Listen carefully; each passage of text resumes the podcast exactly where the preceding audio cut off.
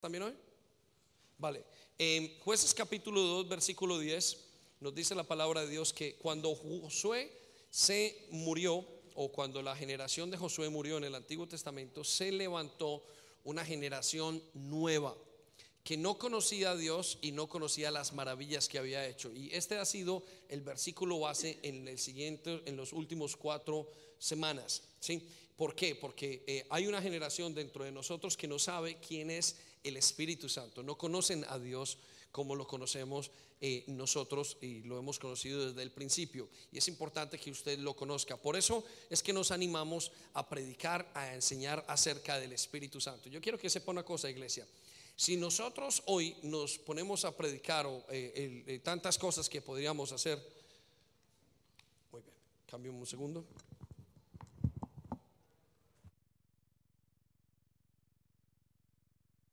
Muchísimas cosas de las cuales podemos enseñar en, la, en la vida cristiana.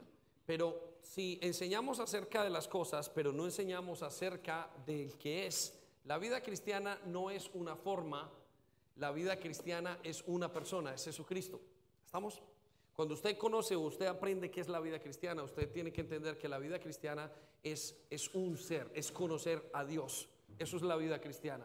Olvídese de reglas, olvídese de una cantidad de cosas. La gente dice, llevo 10 años, 20 años en la iglesia y hay muchos que no conocen a Dios. Ahora, conocen muchas cosas, saben teóricamente, repiten una cosa a la otra, pero como no tienen una relación y no conocen con Dios, pues es lo mismo como si no le conocieran. Porque Dios no quiere que usted reconozca los cómo él, cómo él hace las cosas. Lo que Él quiere que usted sepa es que usted le conozca a Él personalmente. ¿Estamos? Entonces la Biblia nos dice que esa generación murió y que no conoció a Dios ni lo que había hecho por Israel. Ahora saltamos un momento a Hechos capítulo 1, 19, versículo 2. Y vemos que cuando los discípulos o cuando Pablo iba, eh, después de que una persona o iba evangelizando, después de que una persona conocía a Jesucristo, Pablo se encargaba de hacerle una pregunta o de investigar si esa persona ya tenía una relación con el Espíritu Santo profunda. Eso es una de las cosas que eran muy inquietantes para Pablo. Y aquí lo vemos que él pasaba por las iglesias y por el grupo de gente que iba conociendo al Señor y les iba preguntando, ¿ha conocido usted el Espíritu Santo? ¿Sabe usted quién es el Espíritu Santo? ¿Ha recibido usted al Espíritu Santo? Y nos damos cuenta que ya desde el Antiguo Testamento había gente que a pesar de haber recibido al Señor Jesucristo como su Salvador, ellos decían que ni siquiera sabían que había un Espíritu Santo. ¿sí? Ni siquiera sabía a qué se refería ese Espíritu Santo. Y nos cuenta la Biblia, versículos más adelante, que Pablo se encargaba de que ellos recibiesen, es decir, fueran bautizados en el Espíritu y que comenzaran una relación con el Espíritu Santo. Es muy importante. Entonces, ¿Qué quiere decir esto con usted y conmigo? Que ahora que usted ha venido al Señor, a la iglesia, y usted está caminando con Dios, usted ya viene y le encanta la vida con el Señor, y usted está aquí y viene y, canta y ya viene a las vigilias, y, usted ha deseado verdaderamente dejar su pecado y comenzar a caminar con Dios, es muy importante que usted conozca quién es el Espíritu Santo para usted para poderle ayudar a relacionar su vida con Él, para que usted pueda conocerle, porque cuando usted conoce al Espíritu Santo, usted conoce a Dios. El Espíritu Santo es, por decirlo así, la nodriza, la mamá que se encarga de estar con el bebé acompañándolo. Y cuando usted llega a Cristo, usted es un bebé espiritual.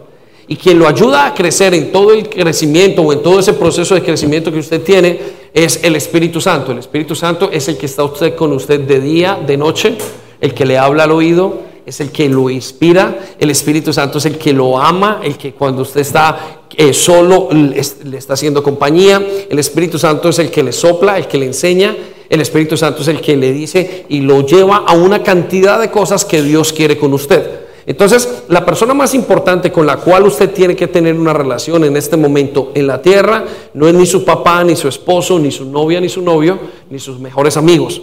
La persona más importante con la que usted tiene que aprender a relacionarse como creyente es con el Espíritu Santo. ¿sí? Y, para eso, para poder relacionarse y para poder conocer y recibir al Espíritu Santo, pues usted tiene que conocerle. tiene que conocer qué es lo que hace el Espíritu Santo, cuál es el papel del Espíritu Santo, qué es lo que quiere el Espíritu Santo con usted. Por eso Pablo lo sabía y nos dice en 2 de Corintios estas palabras, eh, capítulo 13, versículo 14. Decía que la clave y el éxito de la iglesia era que conocieran la gracia del Señor Jesucristo. Quiere decir que ellos conocieran lo que el Señor hizo por ellos, el Señor Jesucristo en la cruz. Es bien importante que usted sepa eso. Eh, cuando usted evangeliza, cuando lo entrega, cuando le han dado, sepa qué hizo Jesús en usted. Luego usted va a comprender lo que dice en la siguiente parte del versículo, entenderá el amor de Dios. El creyente tiene que entender que Dios lo ama. Entiende lo que hizo Jesucristo en la cruz, comprende, entonces, ah, entonces entiendo y comprendo que Dios me ama, pero en la manera práctica continúa la comunión, dice al final, y la comunión del Espíritu Santo sea con todos vosotros. El creyente debe comenzar una relación, una comunión. Y dijimos en la semana pasada que comunión significa una relación personal e íntima con Dios o con esa persona o con la otra persona que le está promoviendo esa comunión. Comunión es lo que viven un esposo y una esposa cuando se hablan y se conocen íntimamente. Se hablan, están, tienen llamadas, esto y lo otro. Comunión es lo que tienen dos buenos amigos. ¿Estamos? Quiero que usted lo piense. Quiero medite unos segundos en esto acerca de la palabra comunión. ¿A qué se parece comunión para usted? Quiero que lo piense en este momento. Comunión, lo que tiene usted con un amigo. Comunión, lo que tiene usted con su esposa. Comunión, una vez cada semana yo llamo a mi mamá y me pongo a hablar con ella una hora por teléfono, media hora, lo que pueda. Cuando voy y tengo el tiempo y me pongo a hablar, ¿y qué tal mamá? ¿Cómo está? ¿Cómo le ha ido? Esto, lo otro. Ella me dice, yo le digo, ella me dice, yo le hablo, yo le hablo ella me habla. ¿Estamos? Eso es comunión. Entonces quiero que sepa y que entienda que es comunión para usted. Es muy importante. Ahora, con esto le hago una pregunta. Esta semana, ¿cuándo fue la última vez que habló con el Espíritu Santo o tuvo comunión con el Espíritu Santo? Comunión no es, aló mamá o aló esposa, sí, estoy aquí, estoy de camino, voy para la casa. Eso es parte mínima de una comunión. Pero comunión es sentarme con Sandy y decirle, eh, mira, ¿por qué no vamos a hacer esto? ¿Y qué tal? ¿Cómo estás? Y, en fin, hablar con ella, decirle cómo me siento y ella me decirme cómo... Eso es comunión, ¿sí? Entonces, Dios lo que está esperando que usted tenga comunión con Él. Le hago la pregunta, ¿cuánto fue la última vez? ¿Cuándo? ¿Cuándo fue la última vez que usted tuvo comunión con el Espíritu Santo esta semana?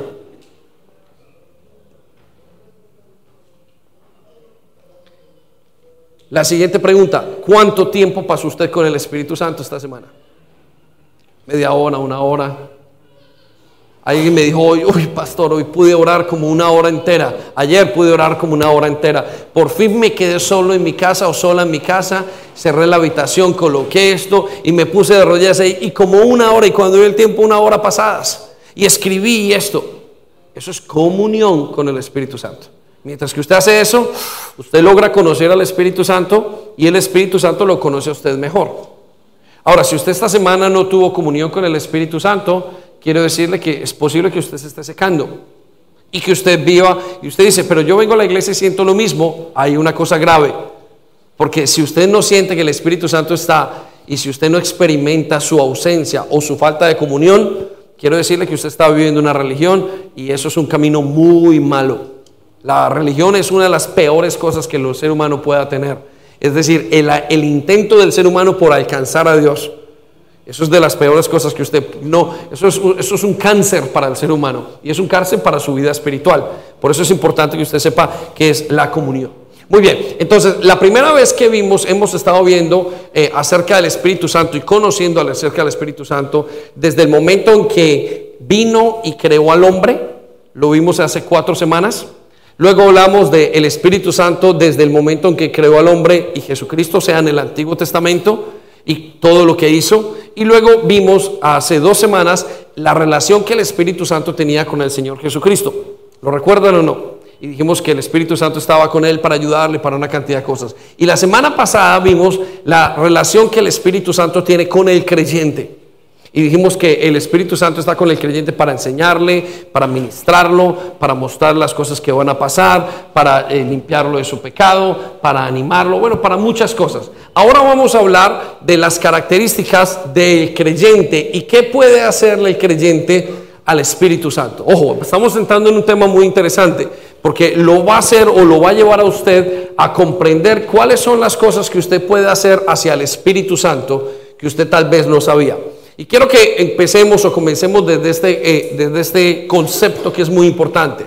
Quiero que sepa que Dios es Dios.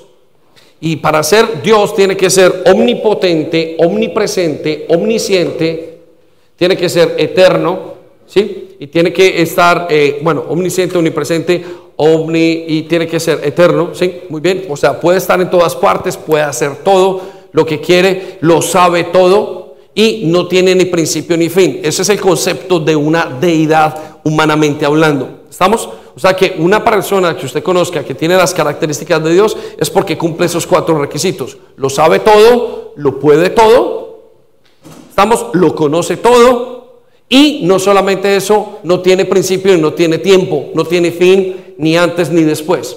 Ahora, ese es el Espíritu Santo y ese es Dios y a través de la Biblia usted lo ha conocido de esa manera. Sin embargo, hay algo y lo único que para a Dios o lo único que puede decirle a Dios no sigas y lo que puede detener a Dios es algo que se llama libre albedrío. Repita conmigo, libre albedrío. Repita más fuerte, libre albedrío.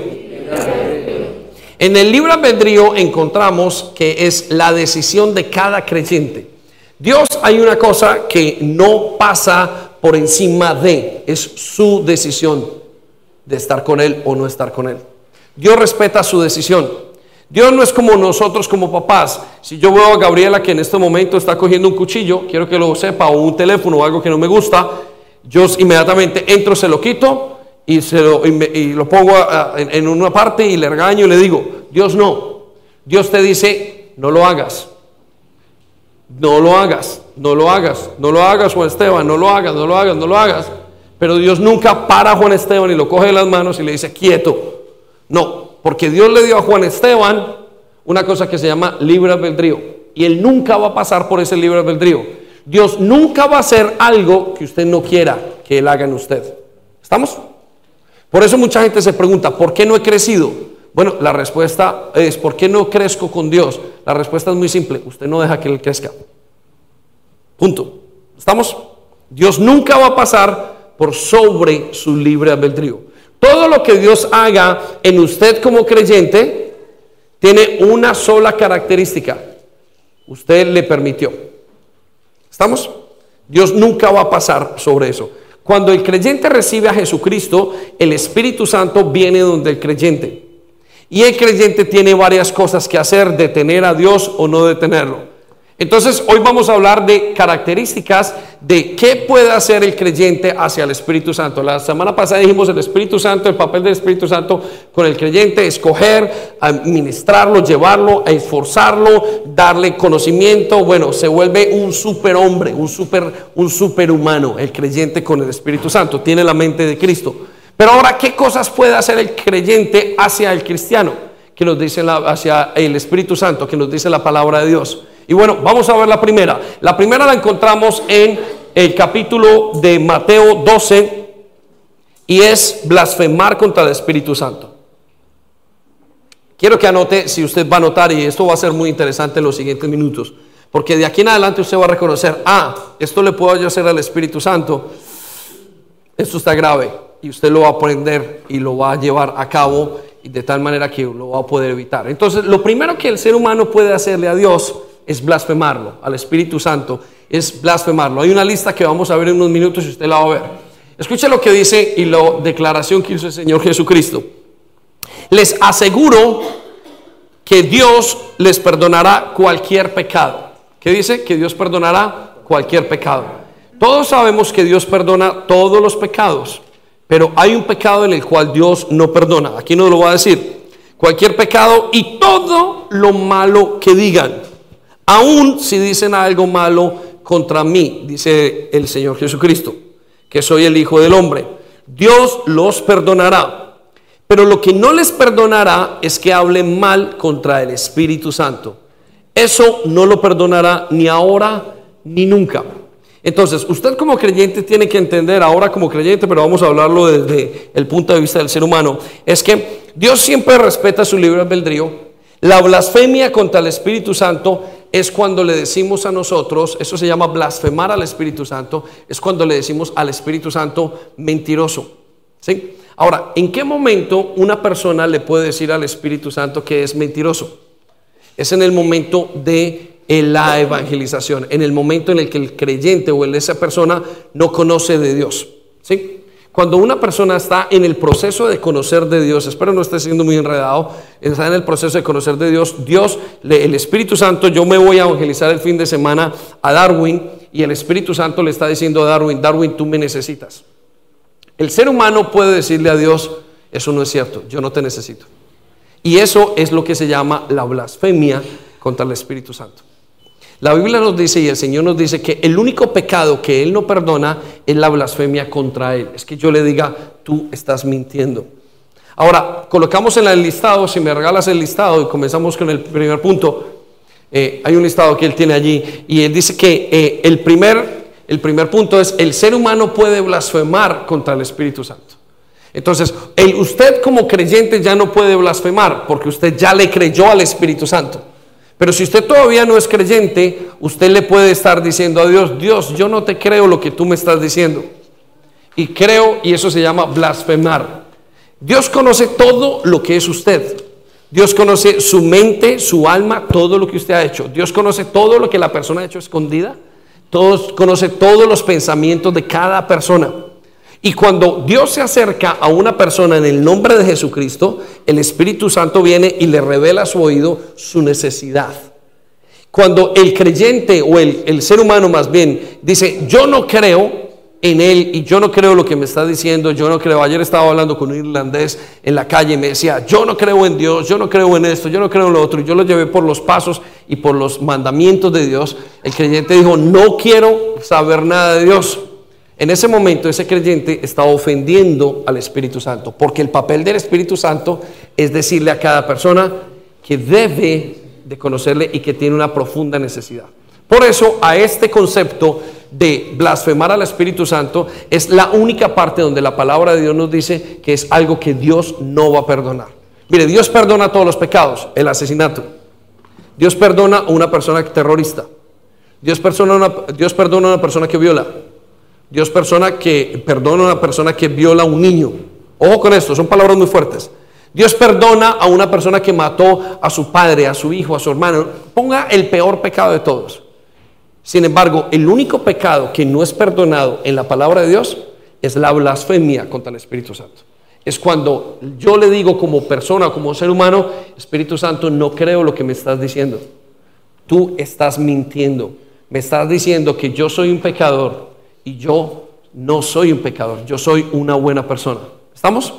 Por eso vemos que en Juan 14, versículo, capítulo 16, versículo 8 eh, al 11 o al 10 o al 9, perdón, dice, y cuando Él venga, o sea, el Espíritu Santo, el papel del Espíritu Santo es convencer a cada persona o al mundo de pecado. El papel, primer papel del Espíritu Santo en la tierra, uno de los papeles más importantes, lo dijimos la semana pasada, es que convencer a cada persona de que está pecando.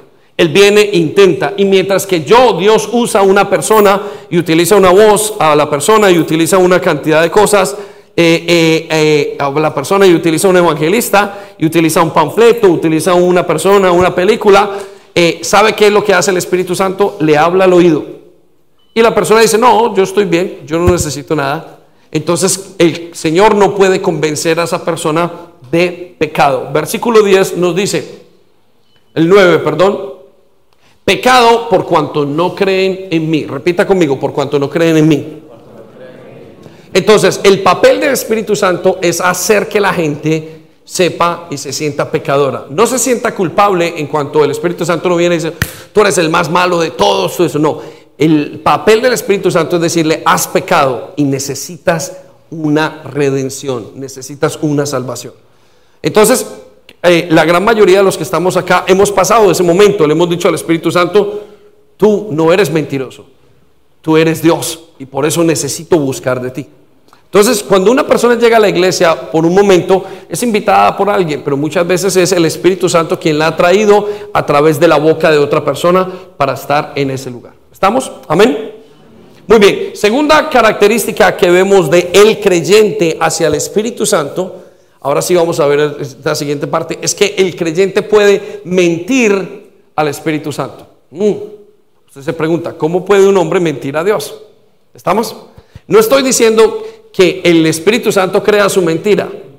Lo que estoy diciendo es que usted como creyente puede, una de las cosas que los creyentes hacen es mentir al Espíritu Santo. Y usted se preguntará, ¿cómo puedo yo mentir al Espíritu Santo? ¿De qué se trata eso? Bueno, el Espíritu Santo sabe todo lo que usted es y sabe todo lo que usted piensa. Y nosotros por nuestro pecado muchas veces estamos ocultándole al mismo Dios cosas.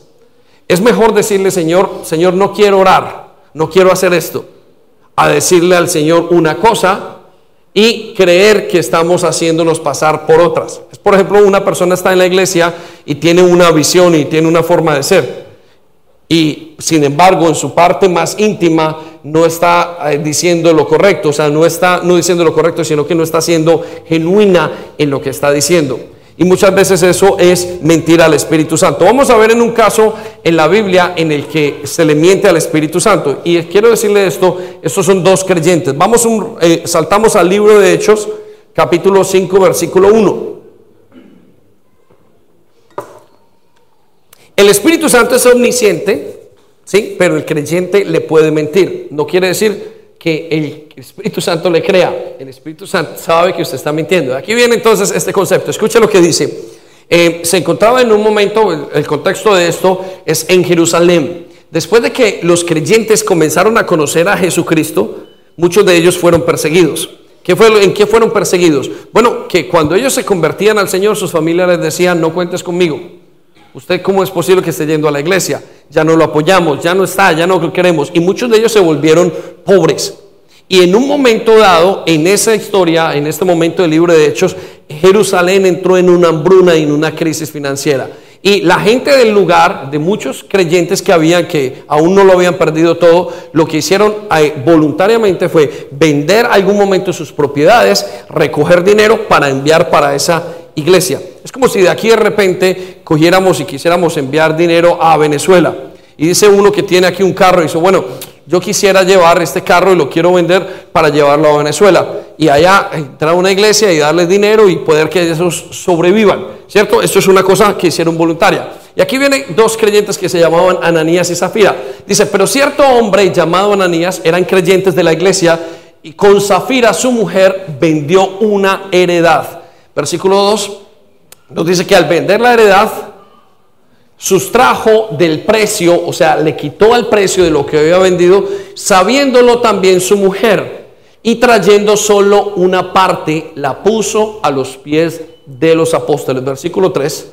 Vayan conmigo, por favor, arriba. Y dijo Pedro, Ananías, ¿por qué llenó Satanás tu corazón para que mintieses al Espíritu Santo? Repita conmigo, mintieses al Espíritu Santo y sustrajeses del precio de la heredad. ¿Estamos? Cuando ellos vienen con una parte y dicen, mire, hemos vendido nuestro carro en dos mil libras, mentiras que lo habían vendido en tres mil libras. Lo trajeron de los apóstoles y le preguntaron, mire, hemos traído dos mil libras de nuestro carro a esa persona. Lo raro es que Pedro les hubiera dicho, ustedes mintieron al Espíritu Santo. O sea que se le puede mentir al Espíritu Santo. Dice que en ese momento eso se les fueron las luces por el dinero, por lo que fuera. Ahora, lo interesante de esto viene en el siguiente versículo. Versículo 4. Dice aquí, reteniéndola, le dice Pedro a los dos, a la pareja, o al hombre más bien, dice, no se te quedaba a ti y vendida no estaba en tu poder. ¿Por qué pusiste esto en tu corazón? Aquí viene el punto. No has mentido a los hombres, sino a Dios. Versículo siguiente nos dice, que Ananías cae muerto inmediatamente en el frente de la iglesia, al lado del altar. Al oír Ananías estas palabras, cayó y expiró y vino un gran temor sobre la iglesia. Ahora, volvamos al versículo 4, un momento por favor. ¿Qué fue lo que hizo Ananías? Ananías intentó mentirle al Espíritu Santo y no le podía mentir. Pero Pedro le dice, mira Ananías, si tú hubieras dicho, el carro lo vendí en tres mil libras, no quiero dar nada, no había ningún problema.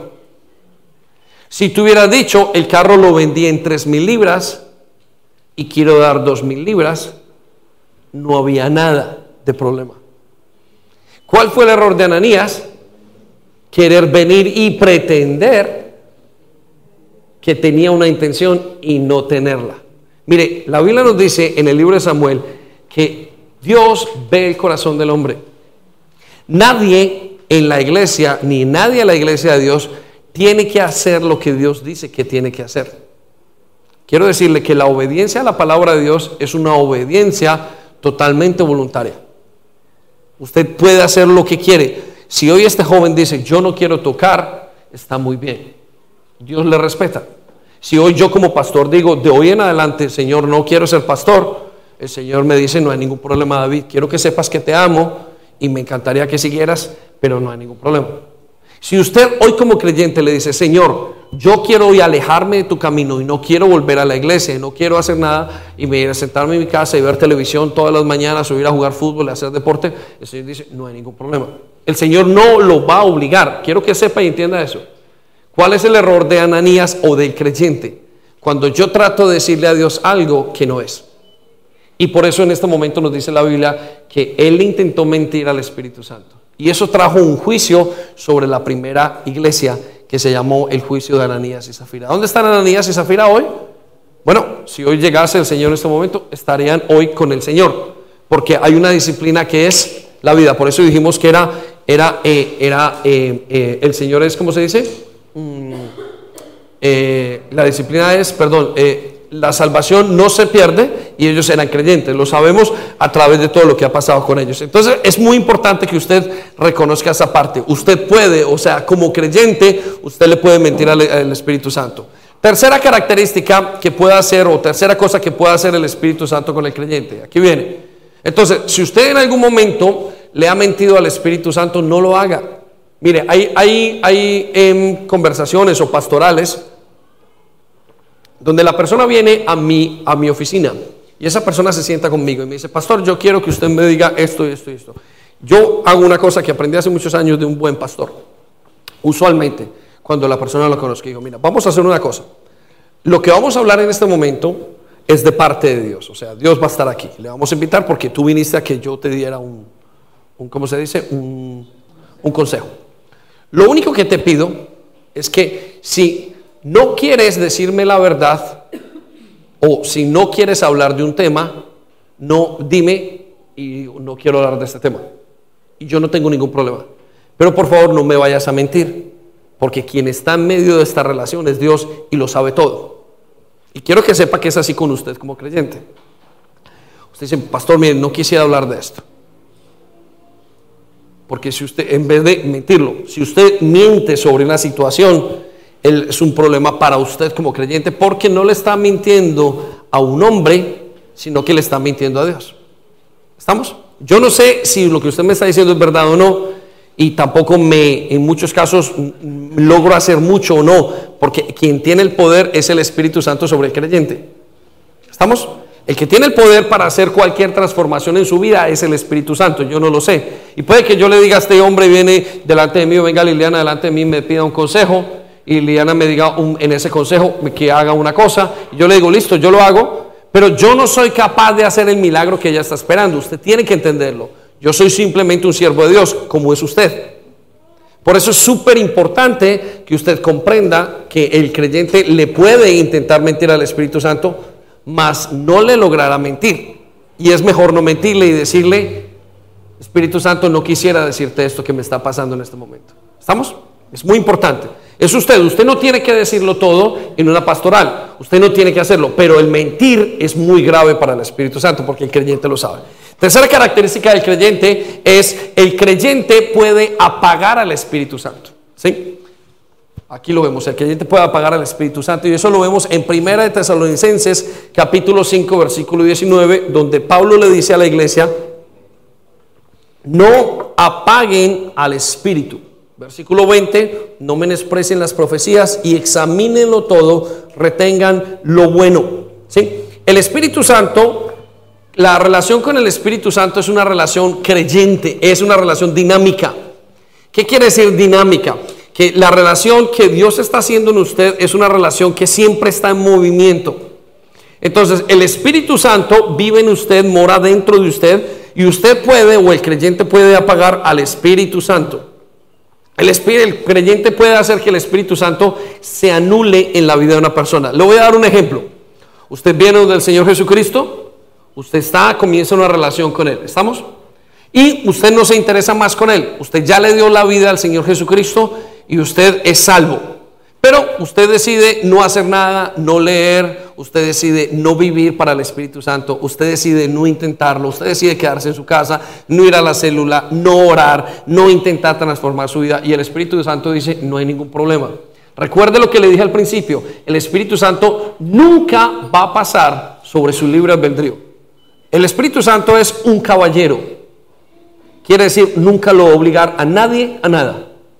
Le quiero decir otra cosa, el Espíritu Santo no controla, el Espíritu Santo enseña. El Espíritu Santo no es como el Dios dictatorial que vemos y que la gente cree, no, es que Dios siempre me quiere controlar con los diez mandamientos y me quiere controlar con una cantidad. El Espíritu Santo dice, no, no, no, si usted quiere fumar, si yo hoy como pastor decido ponerme a fumar, a beber y a venir borracho, el Espíritu Santo no me va a detener. Quiero decir, sepa eso. Por, bajo ningún concepto. Dios no es un Dios que obligue a la gente. Dios es un Dios que permite que la gente, ahora me va a insistir en mi oído y me va a decir, David, no enciendas un cigarrillo. David, cuidado con esto. David, lo que estás haciendo no es correcto.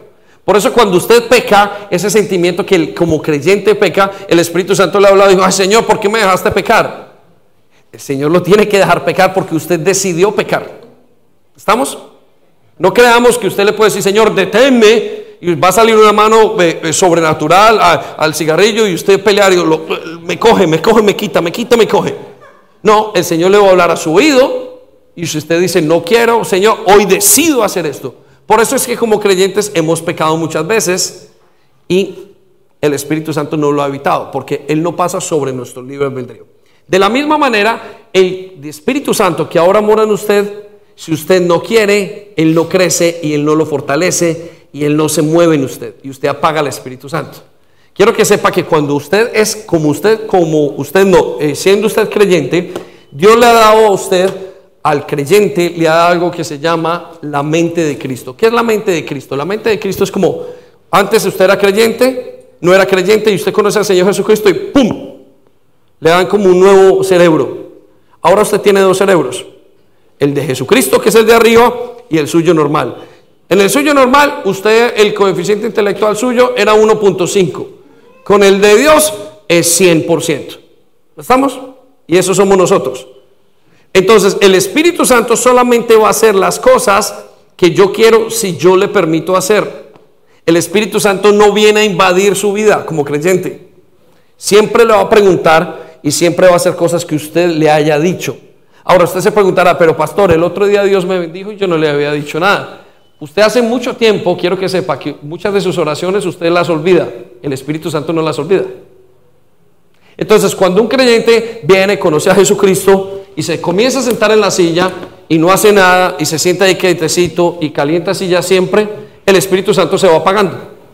Y usted dice, ¿qué le pasó si cuando este vino era un Señor, una persona evangelista, era un tremendo, ahora se duerme en las predicaciones, esto es una cosa interesante, ahora se me duerme uno, dos, tres, cuatro, digo, no lucha. ¿Qué le pasó? Es que ha dejado que el Espíritu Santo se apague en usted. El Espíritu Santo sí es como dicen las mujeres, que es el amor entre esposo y esposa. Hay que regarlo todos los días como una matica. Bueno, ese sí que hay que regarlo todos los días como una planta. ¿Estamos? Entonces, usted puede como creyente apagar al Espíritu Santo. Volvamos a la lista que teníamos. Por eso él dice, examínenlo todo. Y la manera como Dios lo va a hacer es lo va a llevar a pequeños retos. ¿Sabe cómo se mantiene avivado el Espíritu Santo? Cuando usted le cree. El Espíritu Santo se aviva a través de la fe. Él le va a colocar retos. Vaya, pida perdón. Y usted pidió perdón. Vaya, déle esto a esta persona. Vaya, quiero que sepas, ven a este lugar y por favor arrodíllate y comienza a tener una relación, una conversación conmigo. No veas esa película, ven para acá. Así es como el Espíritu Santo se aviva en una persona. De repente usted comienza a experimentar una relación profundísima con el Espíritu Santo. Entonces, bueno, primero, el ser humano puede blasfemar contra el Espíritu Santo. Dije el ser humano porque un creyente no puede. Dos, el creyente puede mentir al Espíritu Santo. Tres, el creyente puede apagar el Espíritu Santo. Cuatro, o cuarto, el creyente puede entristecer al Espíritu Santo. Ojo, esto es muy interesante. Por primera vez llegamos en la palabra de Dios a un momento donde dice que el mismo creyente puede entristecer a Dios. ¿Qué quiere decir esto? En pocas palabras, que Dios entristece. O sea, nos lleva a la respuesta o a lo que decimos nosotros que Dios tiene sentimientos. Usted dirá, no, Dios es firme, Dios está allá en el cielo, Dios lo sabe todo. No, no, no, no, no. La Biblia nos dice que nosotros fuimos hechos a imagen y semejanza de Dios. La imagen y semejanza de Dios no es el aspecto físico. La imagen y semejanza de Dios es que Dios tiene sentimientos, toma decisiones, tiene memoria. Eso es lo que se llama la imagen y semejanza de Dios. Usted fue creado a la imagen y semejanza. Y si usted se entristece, el Espíritu Santo se entristece. Efesios capítulo 4, versículo 30, para que observemos. Escuche lo que le dice Pablo a la iglesia de en Éfeso. No entristezcan, no entristezcan al Espíritu Santo de Dios con la forma en que viven. Ahora, ¿qué es lo que entristece al Espíritu Santo? Usted se levanta una mañana y quiero que lo, lo analice, quiero que aprenda a detallarlo. Usted está, se levantó, vino a la iglesia, hoy usted le contó todos sus pecados delante de Dios esta noche, usted se liberó, le pidió al Señor perdón por todo, le obedeció, muy bien. Y usted comienza a vivir de una manera inadecuada, de acuerdo o fuera de lo de que es la palabra de Dios. Y el Espíritu Santo que vive dentro de usted se comienza a entristecer. ¿Y qué es lo que muestra que el Espíritu Santo se entristezca? Bueno, yo le voy a decir, a veces no habla.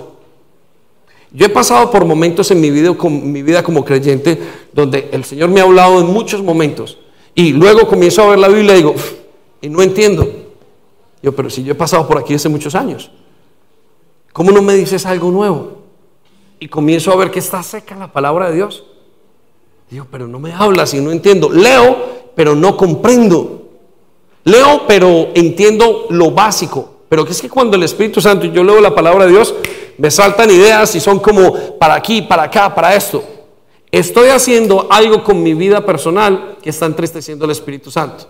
Es como decir, no me quieres escuchar, le dice el esposo a la esposa o la esposa al esposo, pues me quedo callada y me quedo triste. Es exactamente lo que pasa con el Espíritu Santo. Le hago la pregunta, ¿está el Espíritu Santo triste con usted? ¿Hay algo en su comportamiento que haga que el Espíritu Santo en este momento se sienta mal? La Biblia dice que el Espíritu Santo también se pone alegre y que el Espíritu Santo desea estar con, con nosotros, con usted, que lo desea íntimamente. Pero también le dice que se entristece. Entonces, cuando usted sienta que su vida cristiana se vuelve aburrida, que usted, ay, esto ya no es una jartera venir a la iglesia, ay, esto lo otro. Quiero que sepa que Dios no ha cambiado. Dios es inamovible. Pero su relación con el Espíritu Santo ha cambiado. Cuando el creyente cambia su relación con el Espíritu Santo y se daña, y casi siempre es el pecado lo que lo entristece, quiero que sepa que el Espíritu Santo está ahí al lado de Darwin diciéndole, Darwin, no hagas esto, Darwin, no digas esto, Darwin, no te quejes de esa manera. Y cuando escucha, dijo, Darwin no me quiere escuchar, Mm, qué pena, hombre. Yo quiero ayudarlo, pero... ¿Estamos? Una vez se encuentra una esposa hablando del esposo. Mire, estoy haciéndolo todo, pero ya estoy como aburrido. Este muchacho no, no cambia, esta muchacha no cambia. Se siente tristeza, el misma tristeza, la misma tristeza que dice. Escuche lo que dice. Recuerden que Él los identificó como suyos. Y así les da garantizado que serán salvos en el día de la redención. El Espíritu Santo está y está y vive en usted porque es una garantía. Usted, él es una garantía para usted. Él está diciendo, quiero que sepas que yo estoy en tu vida para que tú sepas que Dios está contigo. La razón por la cual el Espíritu Santo está en un creyente y viene, vive en un creyente, es para que ese creyente sepa que Él anda con Dios. Es muy importante que lo sepa. Amén. Muy bien. Em, quinta característica que vemos del Espíritu Santo o el creyente, y es que el creyente puede hacerse sordo al Espíritu Santo. Escuche esto. Todo esto tiene que ver con su libre albedrío. Usted puede hacer o hacer que el Espíritu Santo crea, o usted crea que el Espíritu Santo crea que usted está sordo.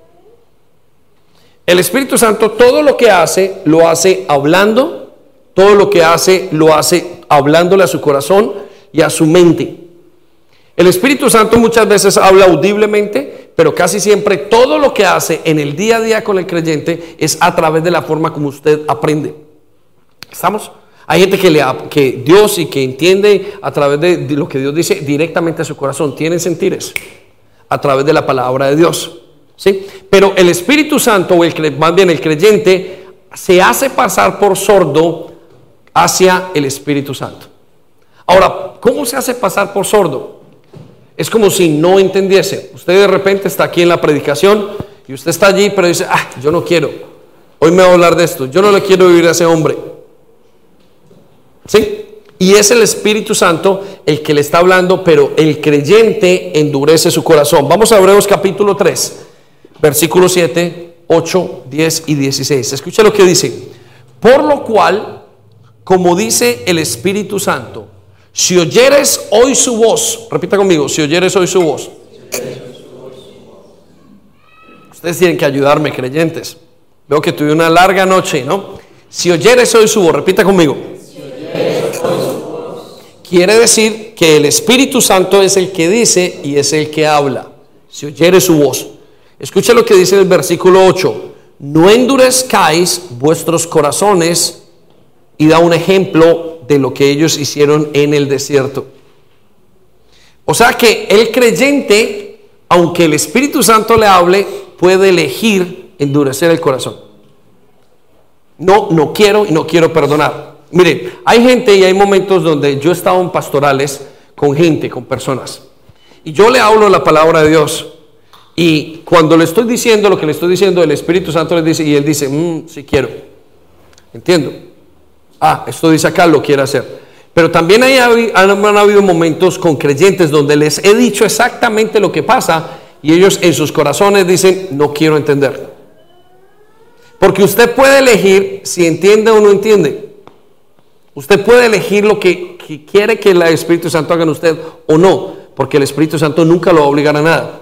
Ahora, versículo 10 dice que cuando usted se endurece, dice que a causa de esto, Él se disgusta contra esa generación. O sea que el Espíritu Santo se molesta. Dice como un papá, pero ¿por qué no escuchas? A ver, no te lo estoy diciendo. Pero te dije que hicieras esto y no lo estás haciendo. Dije que perdonaras. ¿Por qué no quieres perdonar, David? Y usted tiene que preguntarse qué cosas el Espíritu Santo le ha dicho que usted se ha hecho el sordo. Muchas veces por miedo, por lo que sea, pero al fin y al cabo quien se lo está diciendo es el Espíritu Santo. Escuche lo que dice entonces, dice ahí, y dije, siempre andan vagando en sus corazones. En la palabra de Dios hay una expresión que se llama son como mujercillas cargadas de pecados que nunca terminan de aprender. ¿Qué significa eso? Siempre están intentando, no importa si van a un seminario, no importa si llevan 10 años en la iglesia, no importa si están acá, no importa si es un buen pastor, si es un mal pastor, no importa si es buen predicador, buen predicador, no hay un cambio en ellos. ¿Por qué? Porque en su corazón han decidido hacerse los de oídos sordos al Espíritu Santo. ¿Qué quiere decir en su corazón? En su mente. No quieren cambiar. Y Espíritu Santo, no importa lo que me digas, no importa si veo un milagro, no importa si veo esto, yo no voy a cambiar porque mi corazón está endurecido. Y él dice, siempre andan divagando o vagando, quieren decir en su corazón, y no han conocido mis caminos. Ahora, ¿por qué se niegan a conocer los caminos del Señor o a tener un corazón suave? ¿Sabe por qué? ¿Por la religiosidad o porque simplemente no conocen al Espíritu Santo? Como no lo conocen, no confían en el Espíritu Santo. Es muy importante. Versículo siguiente, entonces, versículo 16. Ahora, ¿quiénes son esos? La pregunta es, ¿quiénes son los que pueden endurecer al Espíritu Santo? El corazón. Bueno, fueron los que habiendo oído le provocaron. No fueron, perdón, ¿quiénes fueron los que habiendo oído no le provocaron? Le provocaron. No fueron todos los que salieron de Egipto por mano de Moisés. Quiero decirles esto. El hombre de afuera el que está afuera en la calle no se puede hacer oídos sordos al Espíritu Santo. ¿Por qué? Porque no tiene el Espíritu Santo. El único que se puede hacerle sordos, oídos sordos al Espíritu Santo es el creyente, somos usted y yo. Usted y yo nos podemos hacer los locos y decir, Dios no ha hablado. ¿Estamos? Y mentiras que Dios se habló. Muy bien, vamos a la lista otra vez. Entonces, tenemos primero, el ser humano puede blasfemar contra el Espíritu Santo. ¿Tenemos la lista? Dos, vamos hasta la quinta. El creyente puede mentir al Espíritu Santo, intentar mentirle. Tres, el creyente puede apagar al Espíritu Santo. Cuatro, el creyente puede entristecer al Espíritu Santo. Quinto, el creyente puede hacerse el oído sordos al Espíritu Santo. Sexto, el creyente puede dañar la casa del Espíritu Santo. Usted dice, dirá, pastor, ¿cómo así? Yo no sabía que yo le podía dañar la casa al Espíritu Santo. ¿Ha estado usted en un momento en su casa donde entra una persona que quizás no es de su casa, un, vecino, un amigo, una viene y le pinta una pared, le daña una cama, le daña una lámpara? Bueno, es exactamente lo mismo que el creyente hace con el Espíritu Santo. ¿Por qué? Porque en este momento, cuando usted recibe al Señor Jesucristo y al Espíritu Santo, usted se vuelve la casa y el templo del Espíritu Santo. Quiero que sepa, esto es una visión muy difícil para usted de entender, porque usted es aparentemente dueño de su propio cuerpo. ¿Estamos?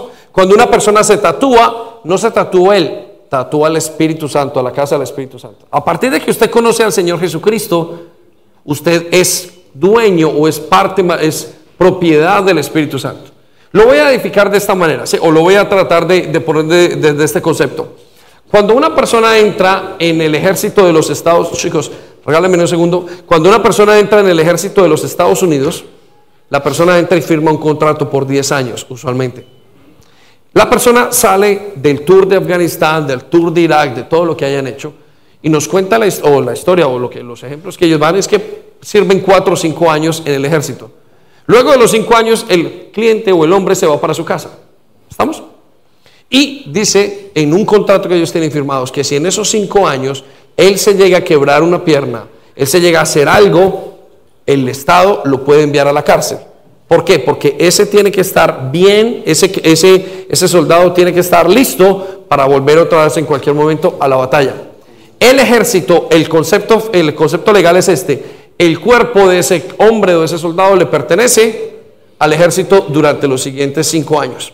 A partir de los cinco años, el contrato se va. ¿Estamos? Déjenme se lo explico. A partir de que usted recibe a Jesucristo en su corazón, hay una letra en negrilla. Y la letra en negrilla es que usted se convierte la casa del Espíritu Santo. Por eso la Biblia nos dice que cada creyente es el templo del Espíritu Santo. Él vive ahora en usted. Y una de las cosas que a usted y a mí más nos molesta es que alguien se nos meta a la casa y nos desordene. Es exactamente lo mismo que le pasa al Espíritu Santo con nosotros. Y por eso nos dice la palabra de Dios en Primera de Corintios capítulo 6 versículo 18. Escuche lo que dicen, huyan de la inmoralidad, dentro de muchas otras cosas. ¿Estamos? Eh, pastor, en la Biblia no dice que yo no debo fumar. Sí, sí, por supuesto. En la Biblia no dice que usted debe fumar. La palabra fumar no está escrita en la Biblia, porque los cigarrillos no estaban inventados. ¿Estamos? Hace dos mil años aunque se fumara cualquier cosa. Pero entonces, ¿cómo yo entiendo que yo no debo fumar? La respuesta es, ¿le hace bien el cigarrillo al cuerpo del Espíritu Santo, al templo? Y usted dice, por supuesto que no. Ah, entiendo que esto es lo que debo hacer. Muchas personas que en su crecimiento espiritual comienzan a tener una relación con Dios donde dicen, yo tengo que cuidar mi cuerpo y tengo que comer bien y tengo que estar bien porque soy propiedad del Espíritu Santo. ¿Estamos? Vamos a mirarlo entonces lo que dice la palabra de Dios. Huyan de la inmoralidad sexual. Este es el pecado de la pornografía, el pecado de todas esas cosas. Eh, de eh, eh, la masturbación, todo eso. Dice, porque cualquier otro pecado que el hombre cometa ocurre fuera de su cuerpo. Pero el que comete inmoralidad sexual peca contra su propio cuerpo. Versículo 19. ¿Acaso ignoran ahora como creyente le está diciendo Pablo, como si fuera una gran verdad, siendo una gran verdad, que el cuerpo de ustedes es el templo del Espíritu Santo que está en ustedes y que recibieron de parte de Dios y que ustedes no son dueños de sí mismos. Repita, no soy dueño. Repita más fuerte, no soy dueño de mí mismo. A partir, hay una letra negrilla. Ahora, yo le hago una pregunta. ¿Quiere usted salir, tatuarse? ¿Quiere usted salir y vivir como quiera? Eso es, depende de usted. El Espíritu Santo no se va a ir detrás de usted y le va a hacer zancadilla porque usted se fue a, a poner un tatuaje. No le voy a poner una zancadilla, pero él dice, estás haciendo algo que va a dañar y va a afectar mi relación contigo. Y es que tú no estás respetando que yo vivo dentro de ti. Si usted quiere tener una buena relación con el Espíritu Santo, haga eso. Ahora, yo le digo una cosa, en mis hijos en mi casa no pueden hacer lo que les da la gana. Y de hecho, hay ciertas cosas en mi casa que yo no permito, por ejemplo, que una palabra una persona fume. Y mi respuesta es muy sencilla. Momento, estás en mi casa, yo no quiero que fumes. Yo le hago una pregunta, ¿por qué el Espíritu Santo sí tiene que aceptar que usted fume en su casa? Yo no permitiría que en este momento viniera una pareja y tuviera relaciones en medio de todos nosotros. Ah, estás en un templo y es el templo del Espíritu Santo. ¿Estamos? ¿Por qué cree que el ser humano y que el Espíritu Santo sí se tiene que usar y trabajar con una persona que está viendo pornografía? ¿Estamos en la perspectiva? Lo quiero hacer consciente. Versículo 20, escuchen, porque ustedes han sido comprados, dice el Señor, el precio de ustedes ya ha sido pagado, por lo tanto, den gloria a Dios en su cuerpo y en su espíritu, los cuales son de Dios. Es muy importante que usted entienda si usted quiere tener una buena relación con el Espíritu Santo. hay creyentes que puedan decir, pastor, esto está muy duro, porque yo quiero hacer esto. Bueno, pues depende de usted. Dios no lo va a obligar a nada. Pero quiero que sepa que si usted quiere entrar y conocer a la persona más importante, usted deberá entender cómo es la persona más importante. Seguro que si hoy lo mandamos a conocer a la reina y le decimos, va a conocer a la reina, pero póngase un buen vestido y bañese, y vaya y córtese el cabello, límpiese las uñas, usted va y paga inmediatamente. ¿Por qué no creer que Dios es exactamente igual? Y que la reverencia que tenemos que darle es exactamente igual. Amén. Muy bien, versículo, eh, versículo no, siguiente punto que encontramos acerca del Espíritu Santo es que el eh, punto número 7, el creyente, ahora esto es bien importante, escuchen esto, bien, bien importante, no pierdan esta idea porque aquí es una parte súper importante para todos. El creyente puede reemplazar al Espíritu Santo. Mm, qué cosa tan rara.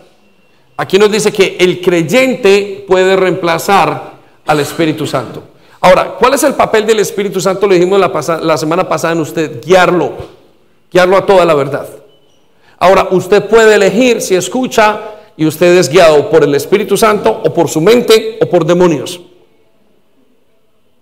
¿Estamos? ¿Qué le quiero decir con esto? Que muchas de las cosas que una persona se puede de entender, decir, pueden ser demonios, puede ser usted mismo. Vamos a ver en el caso de los demonios. Primera de Timoteo capítulo 4 versículo 1. Escuche esto iglesia porque es muy interesante. Ahora bien, el Espíritu Santo nos dice, ¿puede reemplazar al Espíritu Santo? Vamos allí, estamos, ¿no? Primera de Timoteo capítulo 4 versículo 1, ya viene. Escuche lo que dice el Espíritu Santo. Le estamos enseñando qué es lo que usted puede hacer hacia el Espíritu Santo. Usted se preguntará, ¿por qué todo lo que hemos hablado es negativo? Nos encontraremos en el último punto, punto después de este, en el 8. ¿Por qué todo es negativo? ¿Por qué lo que le está enseñando es negativo? ¿No? Escuche lo que dice entonces. Ahora bien, el Espíritu Santo nos dice claramente. ¿Quién dice? ¿Quién dice? Mire lo que dice. En los últimos, claramente que en los últimos tiempos algunos se apartarán de la fe verdadera y seguirán espíritus engañosos y enseñanzas que provienen de demonios. Ahora, ¿por qué sabemos que estos son creyentes? Porque se apartarán de la fe. Si no nos dijese que se apartaron de la fe, entenderíamos que no eran creyentes. La única forma de que usted se aparte de algo es que alguna vez estuvo allí. Usted no se puede divorciar si no estuvo casado. ¿O sí? Por supuesto que no. Hoy dice un joven de, 10 años que nunca se ha casado, uy, yo soy divorciado. Digo, no puede ser. Pero una persona de 50 años que estuvo casado y se divorció puede decir, yo estoy divorciado. Lo mismo dice acá, que en el final de los tiempos en los tiempos a venir, los tiempos futuros, los creyentes, o sea, aquellos que tuvieron al Espíritu Santo, dice aquí, escuchen iglesia bien, dice, aquellos que tienen al Espíritu Santo se apartarán de la fe verdadera, o sea que hay una fe que no es verdadera, y van a seguir espíritus engañosos. Entonces, hay iglesias que comenzaron el Espíritu Santo y vino una cosa que se llama el Kundanini en cuanto al Espíritu Santo, que entraron todos y todos comenzaron a temblar iglesias donde enseñan una cantidad de cosas, son demonios, no es el Espíritu Santo. Por eso, como nosotros en la iglesia tenemos que estar, nosotros en la iglesia estamos muy pendientes de que la doctrina o la enseñanza que tengamos vaya bien alineada con la palabra de Dios. Y ustedes una de las características que van a ver con nosotros es que siempre estamos predicando y exponiendo la palabra de Dios. Casi siempre hay predicadores y está bien que en un momento se haga. Cogí un versículo y no hablo más. Pero hay personas que predican de otras cosas. O sea que hay creyentes que pueden elegir si escuchan al Espíritu Santo o a un demonio. Es muy importante que lo entienda. Y usted, como escucha al Espíritu Santo, muchas veces escucha a un demonio que lo está llevando detrás de un espíritu engañoso. Ahora, ¿cómo saber que usted está escuchando un demonio? Bueno, primero tiene que ir alineado por la palabra de Dios. Si usted su vida y lo las cosas que le está pidiendo Dios que haga son y van con, alineadas con la palabra de Dios bajo una doctrina donde tenga dos o más testigos, para que algo sea doctrina en la palabra de Dios tiene que tener dos o más conceptos bíblicos para poder entender y decir, yo estoy alineando mi vida con la palabra de Dios y que sus autoridades estén bien y que todo lo que usted tiene alrededor esté más o menos dentro del concepto de lo que es la sana doctrina. Entonces, usted puede escuchar hablar o no hablar al Espíritu Santo. Y les voy a contar. Una vez iba yo en medio de una pelea y yo escuché una voz. Con Sandy iba a una pelea con mi esposa. Tírate con el carro hacia el voladero. Y ese no era el Espíritu Santo. Pero muchas veces he estado aquí y cuando antes de subir a predicar dice, hoy no te van a escuchar ni subas porque hoy no te van a escuchar. Y yo me he subido sabiendo que conozco la palabra de Dios. Dijo, nada me va a detener, voy a dar el mensaje que tenga que dar. El Espíritu Santo habla y guía al creyente, pero los demonios quieren manejar vidas de personas. Por eso hacen que usted se duerma, por eso hace que usted se desubique durante la palabra de Dios. Por eso yo les digo cuando les digo, háganlo bien, cuando busquen a Dios para que el Espíritu Santo les hable, descansen la noche anterior. Vengan, estén aquí, prepárense, hagan todo lo que tienen que hacer. Preparen sus días, prepárense emocionalmente. ¿Por qué? Porque el Espíritu Santo los quiere guiar, pero también hay demonios que quieren dañarlos y quitarles de la libertad que ustedes tienen. Quiero que lo entiendan, es muy importante. Y quien está diciendo esto es el Espíritu Santo, que va a pasar con el tiempo. Entonces, ¿cómo hace usted para saberlo? Entre más usted conoce al Espíritu Santo, más usted conoce la voz del que no es el Espíritu Santo. ¿Sí? Estoy seguro que si usted pasa y conoce las escrituras y conoce bien quién es el Espíritu Santo, a mí el otro día me llamaron de una iglesia y me dijeron, mire, somos una iglesia eh, eh, eh, negra o de gente negra y estamos comenzando un, concepto y queremos ir a hablar a su iglesia, denos 10 minutos o un tiempo. Y yo los escuché y me dijeron, sí, mire, venimos y nosotros somos parte de la tribu de Judá. Los americanos negros se consideran gente de la tribu de Judá. Es un movimiento que nació hace algunos años, que creen que ellos son, eh, que son escogidos y que los blancos obviamente no hay nada que ver y que Israel, bueno, en todo caso la señora comenzó a, hablarme, pam, pam, pam, cuando yo voy escuchando a la señora y entiendo yo, no, esto no es de Dios. Y yo, no, señora, muchísimas gracias. Luego miré en el internet, me aseguré y es exactamente. Cuando comencé como pastor, la voz del Espíritu Santo era, eh, me podían engañar en ciertas cosas, pero conforme va pasando el tiempo, ya la voz del Espíritu Santo se va haciendo aguda. Digo, esto no viene del Espíritu Santo, esto sí, esto no, porque conozco con quién tengo la comunión. Cuando Sandy me llama por teléfono, digo, mm, esta no es. Esta es mi esposa, pero si me llama otra persona, digo, no, esta no es mi esposa. Yo conozco el timbre de voz de mi esposa. Lo mismo es el Espíritu Santo. Entonces, usted tiene que llegar a conocer al Espíritu Santo también o dentro de todo, por lo menos las escrituras y el Espíritu Santo, que usted nunca se salga a ser llevado por doctrinas demoníacas. ¿Sí? Y usted encuentra gente muy confundida. Dios es esto, Dios es lo otro, Dios es esto. Y están confundidos porque hay doctrinas de demonios y espíritus engañosos que van a guiar a la gente para los últimos tiempos. Muy bien, vamos al listado que tenemos entonces. Y pasamos en un momento al capítulo 8. ¿Al listado tenemos en la lista? Sí. Al, capítulo 8, no, al último de los puntos. Eh, primero, el ser humano, entonces, en esta, recuerda, estamos hablando de la relación del Espíritu Santo, la semana pasada, del Espíritu Santo hacia el ser humano o hacia el creyente. Esta semana estamos haciendo y hablando del creyente hacia el Espíritu Santo. O sea, nuestro papel y qué cosas. Y todo lo que hablamos casi que fue negativo. ¿Negativo en qué aspecto? Son cosas que yo no debo hacer y que caigo. ¿Y por qué lo dijimos? Ya les voy a decir, lo dijimos porque para el creyente es muy fácil seguir al Espíritu Santo. Lo que es muy fácil seguir al Espíritu Santo, pero es muy fácil perderse. Por eso, lo único que un creyente tiene que hacer con el Espíritu Santo es dejarse guiar. Punto número 8. ¿Qué es lo que usted tiene que hacer con el Espíritu Santo positivamente? Déjese guiar. El Espíritu Santo usted no necesita decirle qué hacer o qué no hacer. Hay gente que le fascina coger al Espíritu Santo como, como si fuera su sirviente. Ay, que venga el tren, Espíritu Santo, haz que venga el bus. Ay, Espíritu Santo, que encuentre un parqueadero. Espíritu Santo como si fuera esto. Y sí, usted en su comunión usted le puede decir al Espíritu Santo, yo quiero compartir estas cosas contigo. ¿Sí? Pero el Espíritu Santo no es un manda más. El Espíritu Santo es Dios. ¿Estamos? A veces la gente está en, el tren. Ay, Espíritu Santo, que venga ese tren rápido. Yo creo que es blasfemar al Espíritu Santo. Aunque usted le pueda decir, Espíritu Santo, por favor, haz que yo no llegue tarde y haz esto y te pido, te quisiera pedir estas cosas. ¿Estamos?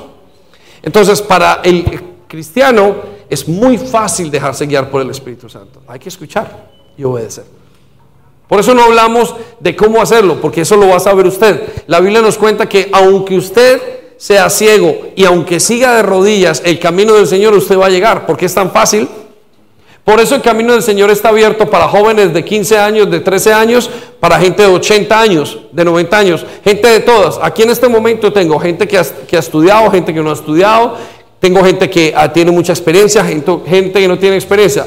La pregunta es, ¿cómo todos pueden saber exactamente lo mismo? Porque el Espíritu Santo es capaz de enseñar a todos y a cada uno.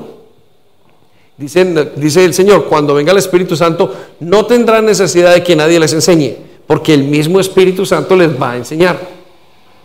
¿Estamos? Entonces, vamos a repasar qué es lo que yo puedo hacerle al Espíritu Santo para dañar mi relación. Uno, blasfemar contra Él. Pero así solamente va el creyente, porque el creyente ya no puede blasfemar, ya ha aceptado. Segundo, le puedo mentir al Espíritu Santo. Tercero, puedo apagar el Espíritu Santo en mi vida. Cuarto, puedo entristecer al Espíritu Santo. Quinto, puedo hacerme el sordo al Espíritu Santo. Sexto, puedo dañar la casa del Espíritu Santo. Séptimo, puedo reemplazar al Espíritu Santo por un demonio. Pero octavo, el creyente puede dejarse guiar por el Espíritu Santo. Tan simple como eso. ¿Sí? Y vamos un momento a Romanos capítulo 8, versículo 14. Y con eso terminamos. Y si me regalas una canción, mi voz me lleva, tu voz me lleva a las aguas, donde yo no puedo estar de pie. Escucha lo que dice, pues todos los que son guiados, simplemente guiados por el Espíritu Santo, son hijos de Dios. Lo único que usted tiene que hacer es dejarse guiar. Ahora, la pregunta para la jovencita que vino o el caballero que no vino la semana pasada, ¿cómo dejarse guiar? Pase tiempo con él. Pregúntele. Esta noche vaya a su habitación, cierre, dígale a su mujer que va a estar 5 minutos, 20 minutos, bájese a la sala, póngase de rodillas, cierre la habitación y es lo único que un creyente tiene que tener. Saque un tiempo caminando con el Señor. Espíritu Santo, quiero un tiempo contigo. Enséñame qué es lo que tengo que hacer. Si usted no pasa tiempo con el Espíritu Santo, no hay comunión. Si no hay tiempo, quiero decirle que no hay comunión. Usted no me puede conocer a mí si no pasamos tiempo juntos. La comunión tiene un elemento importante, el tiempo. La comunión, vuelvo y digo, tiene un elemento importante, el tiempo. Si usted no pasa tiempo con una persona, con esa no tiene comunión. Todo depende del tiempo que usted quiera pasar con Él. Amén. Póngase